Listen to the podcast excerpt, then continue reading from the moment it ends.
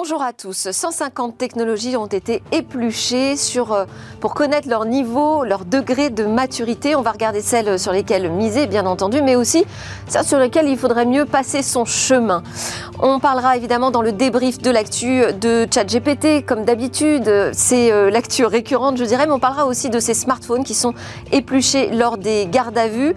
On fera un focus également avec euh, mes commentateurs sur les influenceurs qui sont dans le viseur de Bercy désormais. Et puis, euh, interview spéciale culture euh, en deuxième partie de Smart Tech, puisqu'on a deux jeux vidéo cultes qui sortent en version film. On parlera donc de Tetris et de Super Mario Bros, le film. On terminera cette édition par notre chronique Où va le web? Mais d'abord, donc regardons ces 150 technos sur lesquels miser ou non.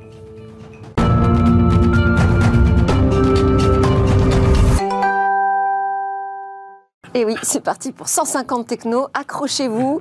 On va parler de ce Tech Radar. C'est la deuxième édition. On était déjà ensemble sur la première édition. Euh, donc euh, Tech Radar euh, publié par Devoteam qui nous permet de découvrir quelles sont ces innovations sur lesquelles il est intéressant d'investir, mais puis aussi peut-être celles qu'il serait temps d'abandonner, ou en tout cas euh, sur lesquels euh, on passe un peu son chemin parce que c'est peut-être trop tôt. Avant, euh, avant d'entrer dans ce sujet, je vous présente donc mes invités en plateau aujourd'hui. Alain Staron, bonjour Alain. Président d'Artfit. Bientôt, je donnerai que le prénom comme dans les matchs de foot. Gérard. As. Avocat, co-président de l'association Les Jurisnos. Tristan. Nito. Nito. Entrepreneur du numérique et auteur du podcast L'Octévert. Donc, vous allez être mes commentateurs sur euh, l'actualité. On a plein de sujets ensemble très chauds à débattre. Godefroy de Benzman, merci beaucoup d'être euh, avec nous pour euh, nous parler donc de votre nouveau Tech Radar. Il est sorti tout juste cette semaine. Il sort ces jours-ci. Il sort ces jours-ci. Voilà, il sort ces jours-ci. Le, le premier événement, c'est le 18 avril. Donc, on est un peu en avance de phase. Toujours, dans Smart Tech, on est toujours en avance. Mais alors, on va regarder justement, il y a des technos sur lesquels il ne faut pas être trop en avance, visiblement. Alors, on a plutôt. Euh, c'est un travail qui est original, parce qu'il y a longtemps que Devoteam étant très investi dans la tech, ou né dans la tech, on va dire, euh, on va dire ça. On a d'ailleurs une campagne qui démarre euh, soyez accompagnés par des techs euh, natives, euh, parce qu'au fond, c'est notre histoire depuis, depuis euh, presque 30 ans. on, est on a démarré dans les techs des télécoms libérés, au moment de, vous vous souvenez, parce que vous avez tous un certain âge, vous l'avez connu, la libération des, des, télécoms. Mais, mais voilà, on a, on a continué, et aujourd'hui, on a une 10 000 ingénieurs qui sont répartis un peu partout essentiellement en Europe, et qui au fond maîtrisent des technologies qui sont quelquefois très en avance. Donc on a décidé de, bah, de partager ça, de partager par rapport à des radars qui existent et qui ont chacun leurs intérêts, mais qui ne sont pas véritablement sur la tech, qui sont sur les usages, qui sont... Euh, euh, et, et, on, rassemble tout ça. Alors c'est beaucoup plus que 150. 150, c'est le condensé de ce que nous on considère être euh, véritablement les sujets sur lesquels les entreprises peuvent se poser des questions, peuvent investir. On en a fait le Lonely Planet de la technologie. Euh, c'est quelque chose de facile à utiliser. Euh, si vous voulez euh, évidemment bricoler, vous allez, vous, allez, vous allez aller un peu plus loin avec d'autres types d'outils, mais là on est véritablement dans le planète de la technologie.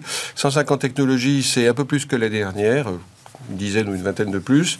Euh, mais nous, on n'a pas voulu euh, mettre du SAP, par exemple, comme sur certains radars qui existent. Hein. On a véritablement voulu mettre ce qui est nouveau et ce qui peut réellement changer la donne pour les entreprises qui se transforment. Dites-moi, votre euh, tech radar, vous l'avez bouclé avant ou après le phénomène ChatGPT? Bah, pendant, en fait, on en parle d'ailleurs. Il y, a une, page là-dessus. Hein. Parce que là, vous me l'apportez ce matin, donc je le découvre en même temps que vous.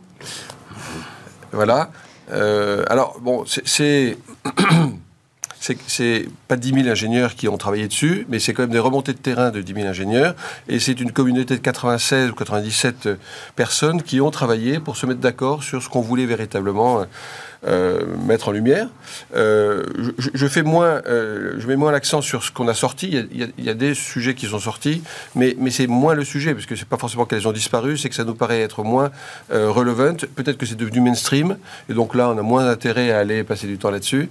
On a cherché, au contraire, toutes celles qui sont en train de changer la donne. Euh, et, il y en a 150 cette année, je ne sais pas combien il y en aura l'année prochaine. L'essentiel, 90%, était l'année dernière quand même. Ok, mais quel est l'usage euh, pour les entreprises euh, de, ce Tech Radar? Vous dites c'est le Lonely Planet, mais comment je m'en sers? Bah, euh, Donc je vais avez- regarder, moi, quel est mon besoin. Elles sont classées par grandes catégories. Euh, vous avez euh, tout ce qui touche au cloud et aux infrastructures du cloud. Vous avez tout ce qui est euh, data, intelligence artificielle, tout ce qui est cybersécurité, tout ce qui est euh, développement d'applications digitales. Vous avez tout ce qui est sustainability. et vous avez tout ce qui est automatisation. Voilà, c'est les grands domaines que couvre Devoteam Vous employez aujourd'hui. plein de termes en anglais parce qu'il est en anglais uniquement. Alors, il est en anglais, absolument. Euh, Et euh, je vous le dis en français parce que pas beaucoup d'intérêt. oui, vous faites un peu de franglais, mais c'est Ah pas bon, grave, ça passe. voilà. On arrive à suivre. Euh, et donc, je, je rentre par euh, catégorie de, de technologie. Voilà. Et ensuite, j'ai Ben, un indicateur sur le niveau de, de maturité de cette technologie et le niveau de risque à l'adopter. Exactement. Et, euh, et on a. c'est- vraiment simple. Euh, vous pouvez découvrir. Pour une entreprise, c'est une manière de se dire euh, j'entends parler d'eux, je, je- je- je travaille Ouais. dans tel domaine, je voudrais regarder ce qui, où je, me pose des questions. On est moins dans les usages, comme certains radars. on est véritablement dans la technologie. Mais il y a quelque chose qui, se- qui- qui se passe depuis maintenant 4 ou 5 ans c'est que la maturité des entreprises a bondi. Euh, je pense que tout le monde aujourd'hui a une très bonne compréhension de ce que c'est que le cloud. Euh, on est Même si on est quand même en retard sur l'adoption du cloud en Europe, visiblement. alors l'adoption, c'est une chose, mais vous avez raison. Mais la, mais la compréhension de ce que ça veut dire et des technologies qui en sont sous, les sous-jacents, aujourd'hui, euh, les entreprises elles savent très bien où elles vont et on est dans la, on rentre dans une phase de commoditisation. Donc aujourd'hui, le sujet, c'est l'adoption. Vous avez raison. Et, et je dirais que la révolution qui arrive, c'est le cloud natif. C'est-à-dire, une fois qu'on a compris comment euh, on virtualise les infrastructures, le sujet maintenant, c'est de se dire, si je veux les bénéfices, les bénéfices attendus du cloud, on les a pas aujourd'hui. Parce qu'en réalité, pour les avoir, il faut véritablement une, une architecture dans le cloud. Et il faut donc repenser euh, un système d'information, des processus euh, cloud natif. Et, et ça, Pour ben, vous, ça, cette- c'est la, la- la techno clé la techno-clé, disons, c'est l'approche. 2023. Voilà, c'est c'est l'approche des, des 2, 3, 5, 10 ans qui viennent, parce qu'en fait, il faut, repenser euh, la manière dont les systèmes d'information sont faits. Et c'est pour ça que quand vous dites on est un peu en retard sur la partie euh, cloud d'infrastructure, euh, bon, je pense qu'on a, on est au début d'une révolution quand même. hein. Et, ce, Tech Radar, il est là pour éclairer euh, la myriade de technologies qui apparaissent en permanence et qui, au fond, euh, bah, posent des questions aux entreprises, parce qu'elles se lancent dans des très grands investissements, dans des révolutions totales de, euh, leurs organisations. Le, gros problème, c'est les compétences, euh, jouxté au fait que bah, ces technologies, s'empilent les unes sur les autres, et, et la- et la vie est complexe quand même. hein. Après, ça dépend aussi de, de- de- à quoi ressemble mon entreprise, où j'en suis moi-même de mon niveau de maturité de la transformation numérique, euh, quelle est la dimension, quels sont les marchés que je vise, les, mes besoins. Est-ce que euh, on va forcément avoir euh, le même regard sur une technologie si je suis une TPE ou une boîte du CAC 40 J'ai envie de dire que la, beauté de, ou le côté positif de cette pandémie, ça a été de montrer que tout le monde en a besoin. Tout le monde en a besoin, va l'utiliser plus plus ou moins facilement. C'est d'ailleurs étonnant de voir comme les petites entreprises euh, se sont mis à utiliser les technos euh, d'une façon euh, extrêmement agile. Les grandes, euh, c'est pas qu'elles ne la comprennent pas, c'est que c'est très difficile à implémenter, trop de choses à faire bouger. Et donc, eux, ils ont des tonnes et des tonnes dans leur, dans leur sac à dos, alors que des petites entreprises, avec un patron qui comprend la techno, très vite, il peut faire bouger les lignes. Donc, finalement, c'est pas une question de taille, c'est une question de, de masse de, de, de rochers à bouger pour arriver à l'utiliser, vous voyez Euh, et, et effectivement, de complexité d'une organisation. Et de compétences et d'investissement. Et, et de compétences d'investissement. Alors, j'aimerais bien quand même, parce qu'il y a dans les niveaux de maturité, il y en a quatre. Il y en a un qui s'appelle hold. Là, c'est-à-dire qu'il faut tout arrêter, il faut suspendre euh, toute expérimentation. Euh, enfin, en tout cas, il faut y aller euh, avec euh, précaution. Qu'est-ce que vous pouvez nous citer comme techno qui est dans la catégorie suspendre Euh, euh, suspendre. Je- vous savez, Le je COBOL. Euh, le, le COBOL, par exemple. Voilà. Non, non, je- j'ai pas partie des véritablement innovations, de. ça Il y a longtemps. Ouais, oui, oui, c'était il y a longtemps. Ouais. Fortran, moi j'ai j'ai Oui. développé en Fortran il y a très longtemps. Moi aussi. Non, on est, on est dans. Vous voulez pas m'en citer? Je ne peux pas vous en citer. Ce que je peux vous citer, c'est quelques-unes que, que je- que- qui sont arrivées. C'est euh, dommage, parce que quand même, euh, s'il faut arrêter tout de suite, c'est important. Je vais essayer Ah, d'en trouver pendant que... oui. Alors, en attendant, vous allez m'en trouver une dans... Euh, euh, bah, essayer. Qu'est-ce qu'il faut essayer? Qu'est-ce qu'il faut essayer? Alors, je vais vous dire, je- j'en ai noté quelques-unes. C'est celle-là qui nous paraissait le plus. Essayer, c'est pas encore le niveau top. hein. Le- le meilleur niveau, c'est adopter. Adopter, oui. Oui, oui, alors adopter. Mais essayez, déjà, essayez. Bah, on a, on a euh, dans le domaine du cloud, euh, tout court, on a euh, Logic AI qui permet de monitorer les infrastructures cloud natives. On, se rend compte qu'aujourd'hui, on a une foultitude de, de, je dirais, de cloud dans les entreprises, plutôt les grandes entreprises, et qu'un des problèmes, c'est d'arriver à les monitorer ensemble. Donc ça, c'est des, des véritables... Enfin, c'est l'avenir. Ouais. Euh, ah, ça, j'en ai une là. Old. Ouais, mais alors, je la connais pas. Je suis mal. Hein. Non, mais je ne connais pas toutes. Hein. Je, je, dis tout de Kotlin. Euh, ça vous dit quelque chose? Non. Non. Avec un K. C'est ça? Avec un K. Bravo. je ne saurais, pas, euh, saurais pas la définir. Donc, ok. bon, créée en 2011, elle n'est pas toute jeune non plus. Hein ce qui est intéressant, c'est que tous ces, tous ces, tous ces technos, c'est des technos qu'on implémente, qu'on touche avec des clients euh, dans à peu près euh, tous les pays alors, européens euh, aujourd'hui. Enfin, c'est quand même des technologies mondiales. Hein. et, on en voit bien les avantages ou les limites ou, l'espérance qu'on peut, qu'on peut en tirer. Donc, c'est véritablement un Et alors, qu'est-ce que vous dites à propos de, de ChatGPT et consorts de ces IA génératives? Bah, qu'on est au début d'une révolution. Maintenant, elle pose plein de questions. Mais on est dans la catégorie essayée ou pas? On est forcément dans la, catégorie essayée. Ah Aujourd'hui, euh, il n'y a pas un processus qui va pas bénéficier dans les 18 mois qui viennent d'une tentative de, euh, je dirais, de, passage à l'échelle avec du chat GPT ou, des technologies de, ce type-là. Euh... Eh ben, on va en parler dans, notre débrief d'actu parce que peut-être qu'il faut marquer une pause, comme on nous le suggère. Il y a une pétition qui tourne en ce moment à ce sujet. Merci beaucoup, Godefroy Benzman. Je, je pense que le meilleur conseil, c'est quand même de lire votre Tech Radar pour en apprendre davantage sur ces technos Merci beaucoup. à euh, suspendre, essayer, adopter ou évaluer. Euh, radar euh, publié par Devoteam. Allez, c'est parti pour notre débrief actu.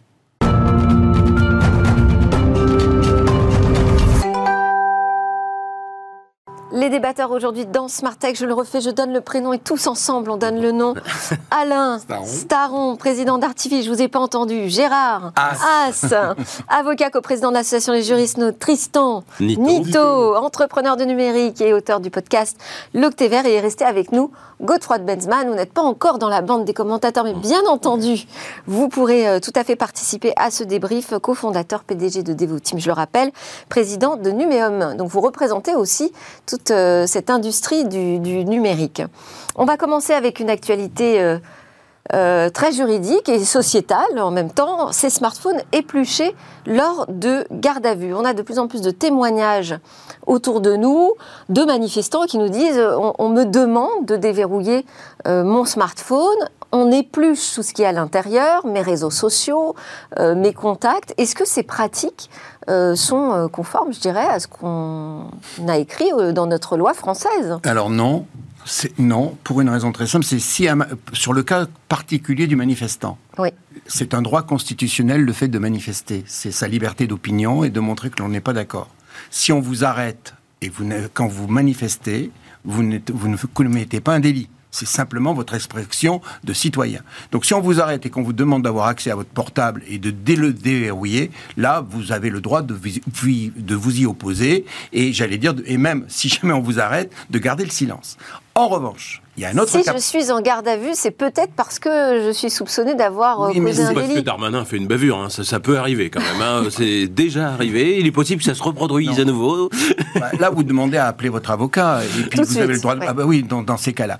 En revanche, le, le, souci, et notamment sur la question du déverrouillage de, de, portable, c'est que, en fait, il y avait en l'espèce un, dealer qui avait été arrêté en flagrant délit, et euh, il, il passait en fait ses commandes ou ses livraisons via son smartphone. Et là, il est en garde à vue et la police lui demande de déverrouiller son smartphone. Il refuse et là, il l'accuse de, de, délit, de, de, ne pas collaborer avec la, police et se pose la question, et ça va aller devant les tribunaux, de savoir s'il a le droit de s'opposer euh, à cela. Les tribunaux, dans un premier temps, tribunal de correctionnel, puis ensuite euh, les cours d'appel, vont considérer qu'il avait parfaitement le droit de ne pas répondre et de déverrouiller son, euh, son, smartphone. Là, ça va jusqu'en cour de cassation, et là, la cour de cassation considère que le, dès lors que dans sur un smartphone, vous avez la possibilité d'un déverrouillage euh, qui se fait de manière cryptée, et c'est notamment les, les, les, iPhones, euh, notamment. Bon, eh bien, les nouveaux smartphones maintenant, ça devient, ils sont verrouillés par des codes ou par de la reconnaissance faciale. Elle considère que c'est une convention de cryptologie, c'est-à-dire que ça relève de l'article 26 de la loi sur la confiance dans l'économie numérique. Et là, elle applique l'article 432 15.2 qui dit qu'à ce moment-là, c'est un délit. Et donc, elle condamne, elle, renvoie la décision devant une cour d'appel en disant ben, il faut le condamner parce que là, cette opposition n'est pas acceptable. La cour d'appel refuse. Et donc, ça revient devant la Cour de cassation qui, en assemblée plénière, décide que le déverrouillage d'un téléphone dès lors qu'il a été crypté, qui eh bien, c'est euh, un délit et ça doit être. Euh, en fait, on embarque dans notre poche des technos beaucoup trop perfectionnés par rapport à notre besoin, parce qu'on se retrouve sous le coup de lois qui ne sont pas forcément prévues pour ce cas d'usage. Absolument, mais en fait, finalement, dans, votre téléphone, vous avez tout. Vous avez votre vie privée, vous avez votre vie entière, qui est dans, vous avez votre carnet d'adresses, vos amis, euh, euh, peut-être des notes qui peuvent être éventuellement très intimes, etc. C'est comme si on violait votre domicile. Finalement, c'est votre domicile que vous portez sur vous. Et votre domicile, on ne peut pas le perquisitionner euh, sans qu'il y ait un juge qui intervienne et qui dise ah bah oui, euh, c'est cette personne. Il faut euh, aller perquisitionner chez elle parce qu'elle a fait des choses suffisamment graves qu'on soupçonne et qu'il faut confirmer. Mais là, bah, c'est votre téléphone. Si c'est votre finalement un, un clone de votre numérique, enfin de votre domicile numérique, euh, on ne peut pas euh, demander juste comme ça à un policier de, que, tout ce que j'ai chez moi. Euh, comme ça. C'est exactement en fait ce qui s'est passé et c'est pour ça que les cours de, ont résisté hein, en disant ben, finalement il y, a y, a des moyens de pouvoir accéder au, au, portable. cette, cette, solution de facilité que demandent les enquêteurs, elle est, elle est disproportionnée affaire à suivre. Parce Alors, on, a, on, a, on a, trois, trois, trois, tweets que je voulais montrer de, de, Mathieu Audibert, qui est officier de gendarmerie, doctorant en droit privé euh, et sciences criminelles. Il nous explique dans quelles circonstances euh, refuser de communiquer le code de déverrouillage de son téléphone est une infraction pénale. Donc il nous dit il faut que l'infraction soit euh, caractérisée. le téléphone doit être équipé, vous l'avez dit, d'un moyen de cryptologie. Donc bon, ben, en gros, c'est quand même le, cas de la, bah, la reconnaissance faciale hein. ou, la reconnaissance de l'empreinte digitale, euh, j'imagine, tombe dans cette catégorie. Euh, même le code. Juste un code. Euh, même le code. En fait, la question est peut-être est-ce que, est -ce que le contenu est chiffré sur le téléphone. Et ça doit être ça, en fait, euh, je pense, l'élément déclencheur. Si euh, le contenu est chiffré, euh, enfin, crypté, hein, le vrai mot c'est chiffré, mais je suis un peu pédant. Euh, et, et, donc, c'est mieux d'employer le bon terme, je suis d'accord. Ah, voilà. Alors, s'il est chiffré, à ce moment-là, il y a convention de cryptologie, et donc, mais, en fait, vous, c'est pas vous qui décidez. Hein, quand vous achetez un, un, smartphone, un iPhone, par défaut, il est chiffré, et donc, de facto, quand vous ferez arrêter cette convention de cryptologie, les mains une techno qu'on n'a pas forcément réclamée. Nous, on n'est pas. J'allais dire 98% des gens ne font pas des choses illicites. Alors, il faut que le téléphone euh, ait été utilisé pour la préparation ou la commission, d'un crime ou d'un délit. Mais ça, je ne peux le savoir qu'une fois que je suis euh, rentré dans le téléphone. Ou, lorsque vous êtes non, euh, ou lorsque vous êtes euh, pris en, flagrant délit. Vous, on suit quelqu'un, il y a des, enfin, il y a plein de choses qui peuvent. En fait, si vous voulez, la, vraie question, c'est qu'aujourd'hui, les technologies, puisque là on parle sur les technologies, c'est la question de savoir sécurité ou liberté. Et en fait, on voit que la balance, elle va vers la sécurité et vers moins de liberté. Le détenteur du téléphone doit avoir été informé aussi de ces deux éléments. Euh, et ensuite, il nous précise quand même que justement par rapport à la perquisition, euh, une perquisition, pas besoin d'appeler son avocat. Non, il y a un juge qui a décidé, et puis il doit y avoir l'effet de surprise. Et là aussi, Donc ça ne sert à rien au commissariat de dire j'appelle mon avocat. Oui, mais euh, si vous voulez, le problème, c'est que quand vous êtes pris dans une garde à vue. Enfin, moi, je vous appellerai peut-être quand même. Oui. Quand vous êtes dans une garde à vue, voilà. Quand vous êtes dans une garde à vue, vous vous sentez vraiment seul. Hein. Donc, à ce moment-là, c'est bien qu'il y ait quelqu'un qui vienne et pourra rappeler les choses, dont notamment vous avez le droit de garder le silence. En revanche, dès lors qu'on est soupçonné d'avoir commis un crime, le fait de résister, cette résistance pourra faire l'objet d'une sanction. C'est quand même trois ans d'emprisonnement et 250. 200 en tout cas, on voit que là, on est face à des nouvelles pratiques qui nécessitent peut-être de repenser quand même les règles et, nos lois et de les adapter, encore une fois. On passe à notre autre actualité. On va parler de TikTok euh, et compagnie, j'ai envie de dire, euh, de toutes euh, ces applications estimées récréatives, interdites aux fonctionnaires. alors c'est comme ça que c'est présenté en France, comme si, je ne sais pas, on n'avait pas envie de stigmatiser uniquement l'utilisation de TikTok par les responsables de l'État? Comment vous avez réagi face à cette annonce Tristan Alors moi c'est un peu compliqué. Euh, J'ai pas particulièrement euh, envie de sanctionner euh, euh, les fonctionnaires, mais par contre on, on, sait bien que TikTok pose de graves problèmes de sécurité. Mais là on met, on inclut aussi Netflix histoire de dire c'est pour pas pointer le doigt oui, juste sur TikTok. On est d'accord. Donc c'est un petit peu malaisant parce que ouais. voilà. Et, ensuite, là, je vais mettre ma casquette d'ancien responsable de la sustainability, du développement durable euh, à l'époque euh, chez Scaleway, qui est euh, mon combat actuel. vous savez, on peut pas continuer à fabriquer des, terminaux comme ça. On a le changement climatique qui nous touche tous et qui va nous toucher de plus en plus, de plus en plus fort. Donc il faut faire quelque chose. On peut pas continuer comme avant. Et là, pourquoi je vous parle de ça? Parce que on va, en fait, on est en train de dire à des millions de fonctionnaires ah, vous allez avoir un smartphone perso qui va vous servir très peu et un smartphone professionnel juste parce que TikTok fait des bêtises euh, sur les données personnelles. Euh, et c'est une aberration. Il faut savoir D'autant que, que le, le, la frontière entre vie privée et vie perso est quand même de plus en plus fine. Je ne ben oui. suis pas sûr que s'ils utilisent leur téléphone perso, il n'y ait pas un peu de pro dedans quand même. Hein. Et, et, et, réciproquement, euh, et fabriquer deux fois plus de smartphones, sachant que en fait la fabrication du terminal, c'est une, une double SIM, euh, Tristan.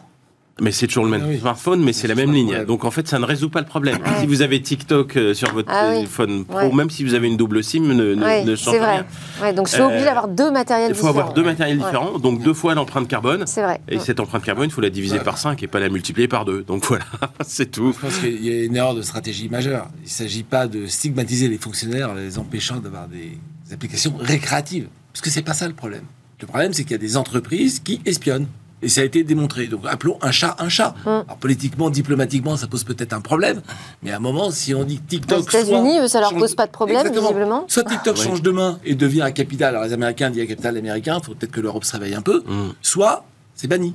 Voilà. Et le PDG de TikTok, lors devant la commission américaine, a bien indiqué aux Américains bah, écoutez, désormais, on aura des serveurs aux États-Unis et on surveillera et pas. Et ça ne suffit pas. Et ça suffit pas. On est d'accord, ça suffit pas. C est, le serveur peut être aux États-Unis, ils peuvent quand même euh, surveiller ce ouais. qui se passe. La question est-ce qu'il est normal que quelqu'un, dans l'exercice de son travail, euh, et s'il n'est pas nécessaire, qu'il utilise TikTok, Instagram, etc. Oui.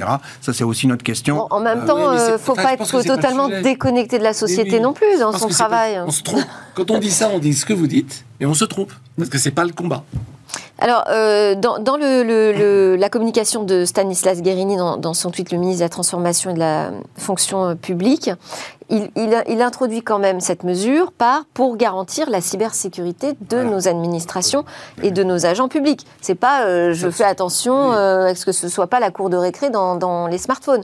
Donc les choses sont dites. C'est un problème de, de cybersécurité. Euh, et euh, même, il parle d'attaques sur les administrations qui sont de plus en plus importantes, donc il faut être prudent. Mais on ne va pas jusqu'au bout en disant c'est juste euh, des applications récréatives. Alors TikTok est quand même cité. TikTok est quand même cité. Bah, c'est le sujet quand même. eh oui, on a du mal à passer euh, une réaction peut-être, Godefroy Je pense qu'on a tous, et nos entreprises ont, ont le, le problème, exactement le même problème.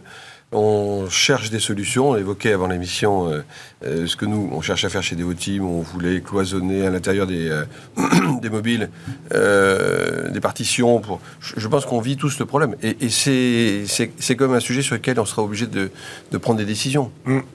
Mais c'est pareil. De... En fait, toute la vie de, de, de, des personnes, des entreprises, doit être repensée au regard de la technologie. Et c'est pas fini.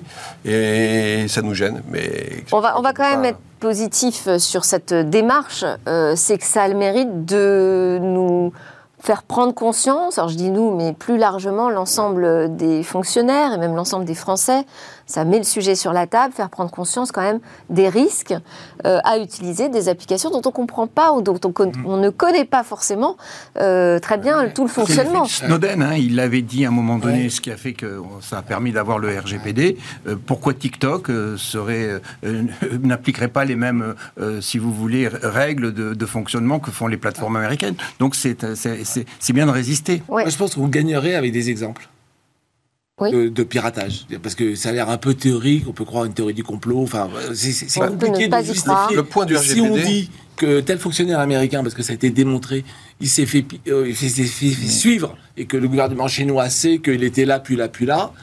Soudain, on va se poser la question. Mais, mais le sujet du RGPD, je pense qu'il est majeur. Et, et toutes ces applications qu'on a sur nos smartphones et qui ne sont pas RGPD, mm. mais c'est inacceptable. on ne devrait pas pouvoir rentrer en Europe sans être RGPD. C'est là où j'ai quand même du mal à comprendre que on laisse, on continue à laisser passer et qu'on soit obligé d'aller faire ce genre de déclaration, se demander si TikTok c'est bien ou pas. Elle n'est pas RGPD, voilà. Il y a D'autant plus que TikTok, ça concerne énormément les mineurs. Hein. là, on parle des fonctionnaires. Là, mais c'est qu'on veut empêcher de remonter l'âge des réseaux sociaux. Enfin, on est à un moment, il faut appeler un chat un chat. TikTok n'est pas très bon. Alors le fait d'élargir, c'est pas un chat, ça. C'est le fait d'élargir à d'autres applications, y compris des américaines, ça permet aussi peut-être de se dire, il n'y a pas que le problème d'espionnage, de, de, collecte de données du côté de la Chine. Hein. Ça peut se faire aussi outre-Atlantique. Tout ça, c'est pratique. Donc, et ça se fait. D'où le, Cloud Act, d'où le. Est-ce que c'est pas une façon, je sais pas, un peu politiquement, de dire, on a un problème, mais peut-être pas qu'avec les Chinois. Ah bah on, on, parlait de Snowden. Snowden, il nous a, expliqué que au départ, euh, Snowden, il nous a parlé surtout des Américains et de la NSA. Euh, et on sait euh, depuis ce temps-là et ça. Non, mais je veux dire, c'est peut-être une, une, une, habileté diplomatique finalement. Effectivement. Pointer du doigt. Oui, oui, oui. Peut-être que... mentionner Netflix, qui est américain, est une façon Dire, mais vous aussi, de, de, mouiller un peu les Américains, bien oui. sûr. Il faut quand même graduer les ennemis. Hein. Je pense qu'on a quand même plus intérêt à se protéger de TikTok que des Américains. Mais maintenant, les Américains, à mon avis, c'est pas parce qu'ils ont. On est quand même en discussion ferme aujourd'hui sur autant du bouclier euh, sur les données. bien sûr, bien sûr. Non, mais là, là-dessus, mais, mais, ils ont un problème avec notre RGPD quand même. Hein. Donc, euh, de toute façon, euh, il faut pas il faut pas, il faut pas lâcher, il faut pas, il faut pas plier. Allez, autre actu qu'on va commenter ensemble sont les influenceurs dans le viseur de Bercy. C'est Bruno Le Maire qui dévoile les, les mesures de sa proposition de loi pour encadrer le métier d'influenceur réguler les partenariats publicitaires sur les réseaux sociaux. Euh, encore euh, un sujet pour euh, mettre As, ça?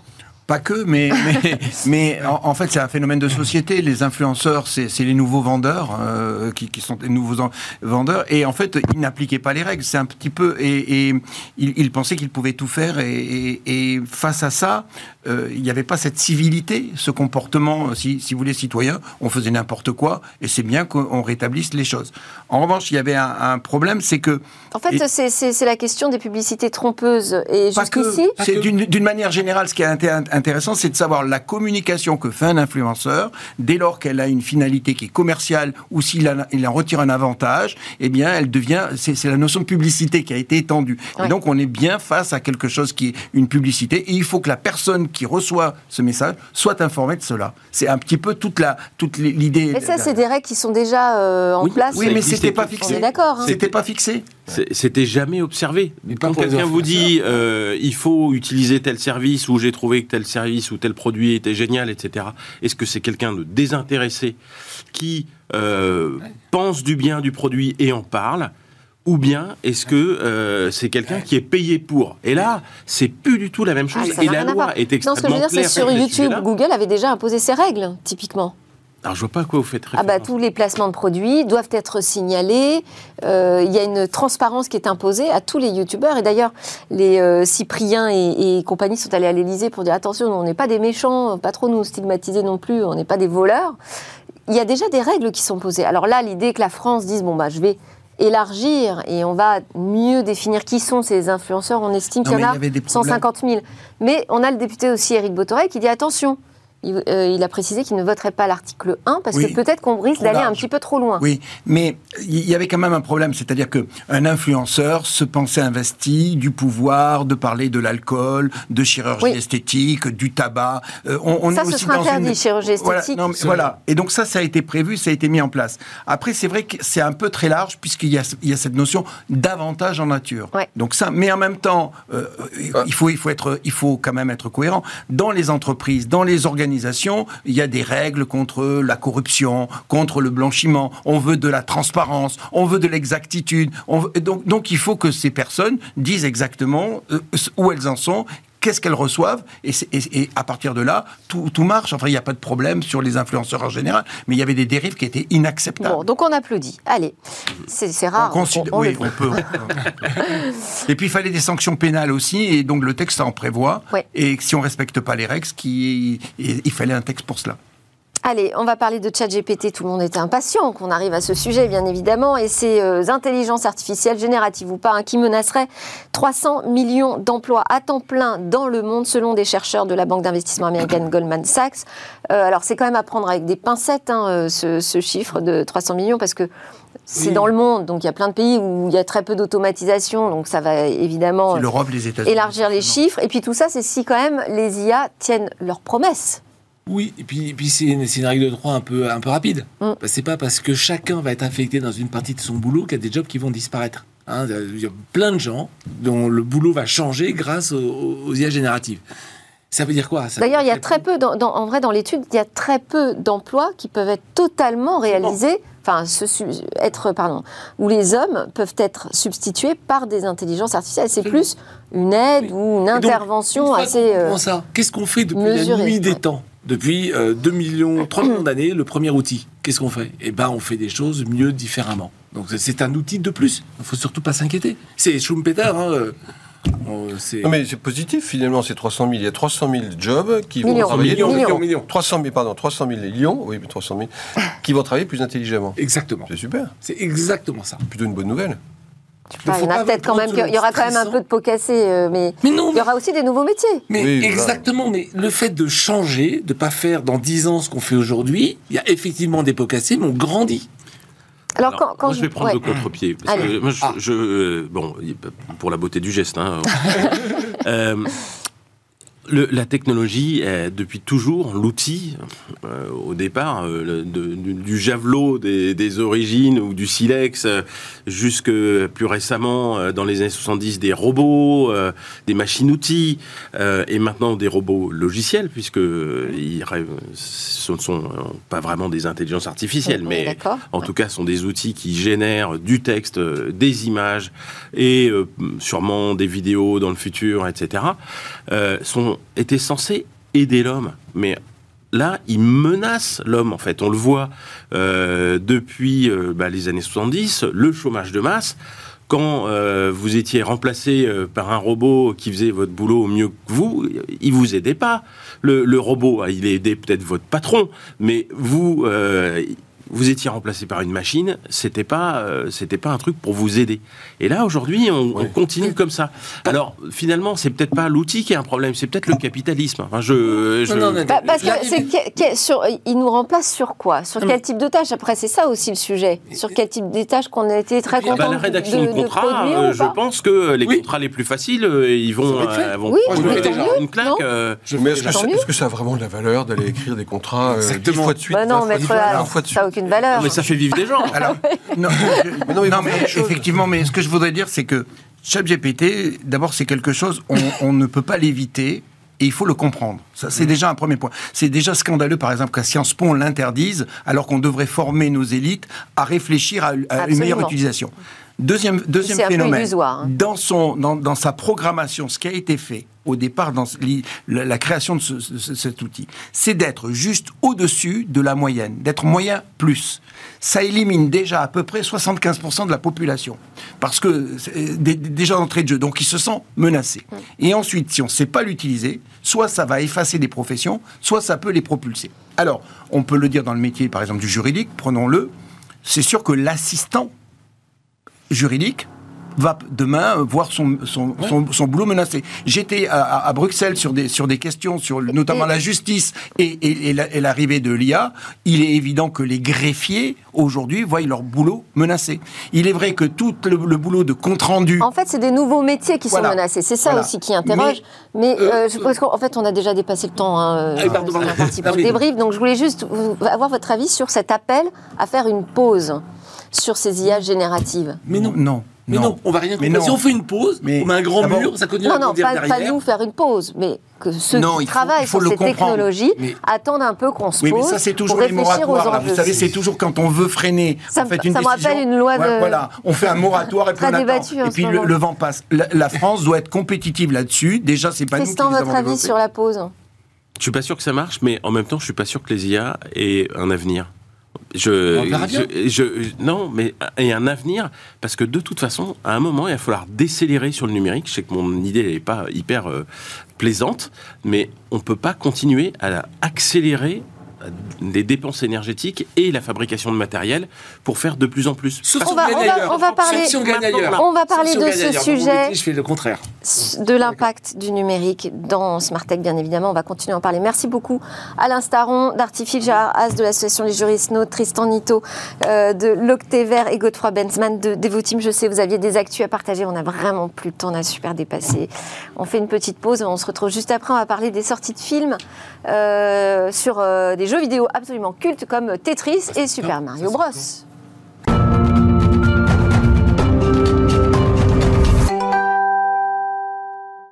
Deuxième partie de Smart Tech, votre émission sur le numérique, l'innovation. Et on va parler culture aujourd'hui, puisqu'on a la chance d'avoir deux jeux vidéo qui passent en version cinéma, si je puis dire. Avec euh, moi pour en parler, Stanislas Claude, journaliste culture. Vous euh, écrivez notamment pour les sites Publicart et Culture Addict, cinévore compulsif et geek aussi, je crois.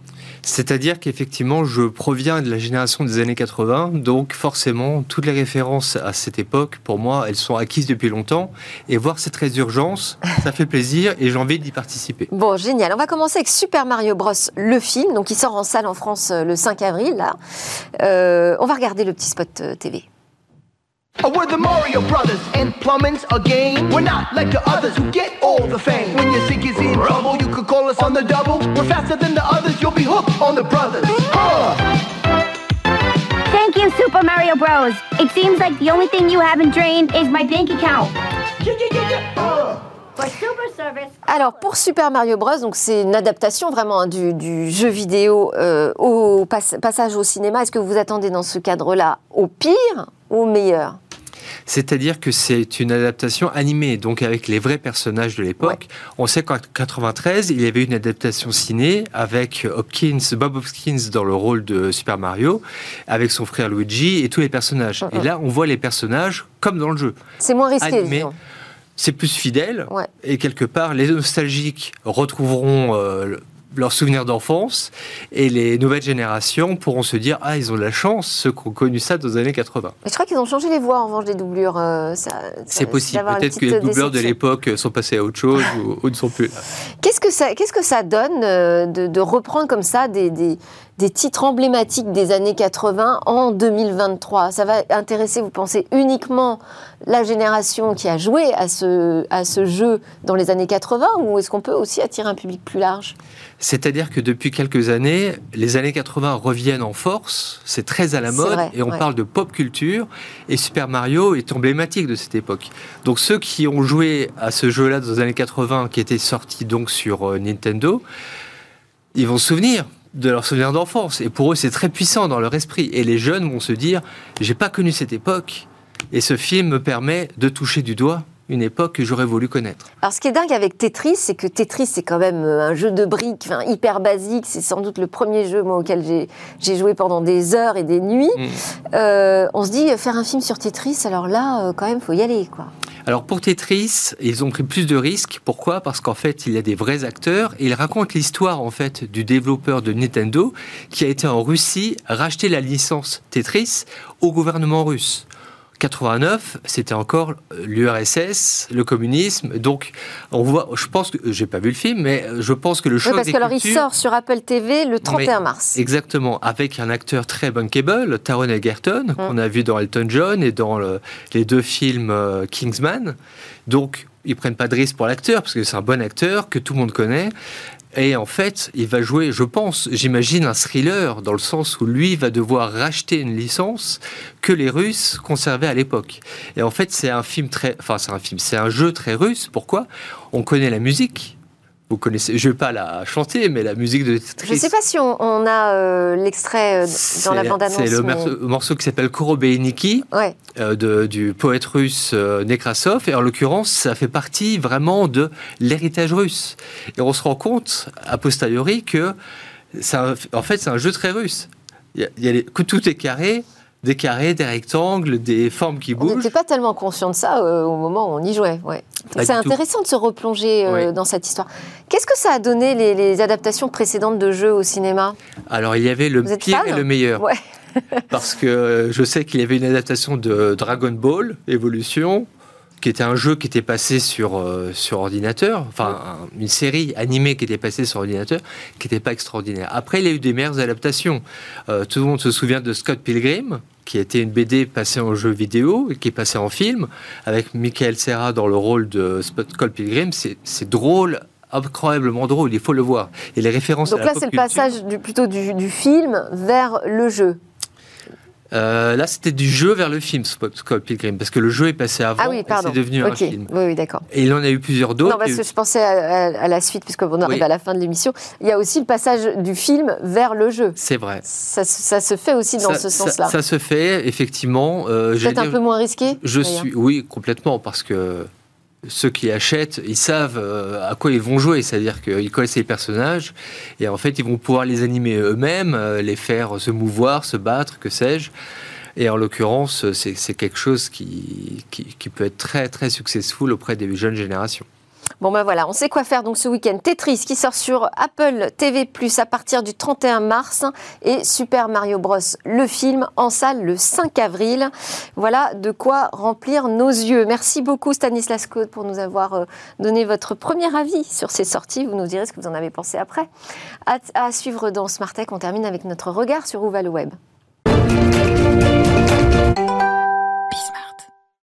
Il y a les sites de rencontres, Stanislas Claude, que vous connaissez forcément, tout le monde les utilise aujourd'hui, il paraît à n'importe quel âge, des très jeunes. Eh bien, il y a des versions maintenant euh, dans le métavers.